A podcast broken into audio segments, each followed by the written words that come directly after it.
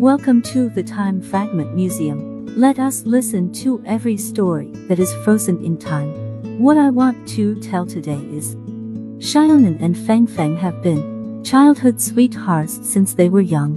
They grew up together, and their relationship is deep. However, Equation's parents were transferred from work and had to leave the town. Years later, Xiaonan became a teacher, and Fang Fang became an architect. By chance, Xiaonan took the students to visit the design project of Equation, and the two reunited.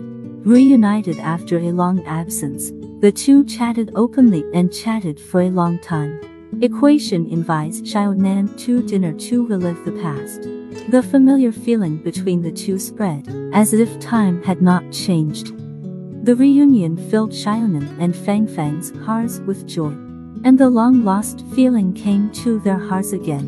Fang Fang finds that Xiao Nan is still so innocent and cute, and Xiao Nan also finds that Fang Fang has become more mature and charming. The hearts of both of them were beating and the youthful relationship seemed not to be worn away by time, but burned even more vigorously during this reunion. On the second day after the reunion, Fang Fang invited Xiaonan to dinner, and tentatively told her that he had loved her deeply for many years. Xiaonan was elated after hearing this, and she also told Fang that her feelings for him have never changed. They hugged and kissed passionately, officially establishing their relationship as lovers.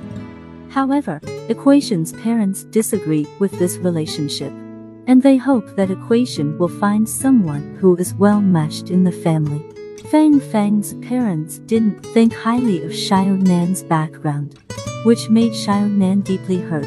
Fang Fang was also sad because of this. He was unwilling to give up Xiaonan. After Equation's hard work, he finally persuaded his parents. They agree with the relationship and are thankful for their son's new love. After Xiaonan and Equation were officially together, both of them felt very happy. Equation is busy with work, but he spends weekends with Xiaonan. The two often go to movies, go shopping, cook, chat, and enjoy the sweet world of two. A year later, Fang Fang proposed to Xiaonan, and Xiaonan readily agreed. The two held a simple and warm wedding, inviting only relatives and friends.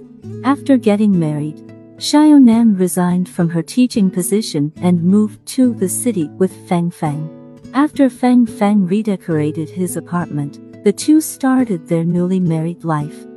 Not long after, Xiaonan became pregnant. Fang Fang was very excited and asked about his health every day for fear that Xiaonan would feel any discomfort. Soon, Xiaonan successfully gave birth to a lovely daughter.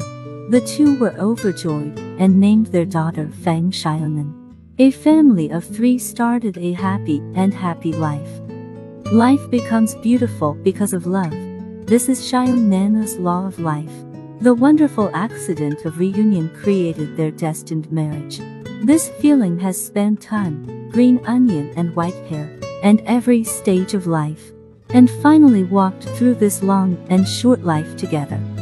If you like to listen to my program, you can subscribe and share. See you next time.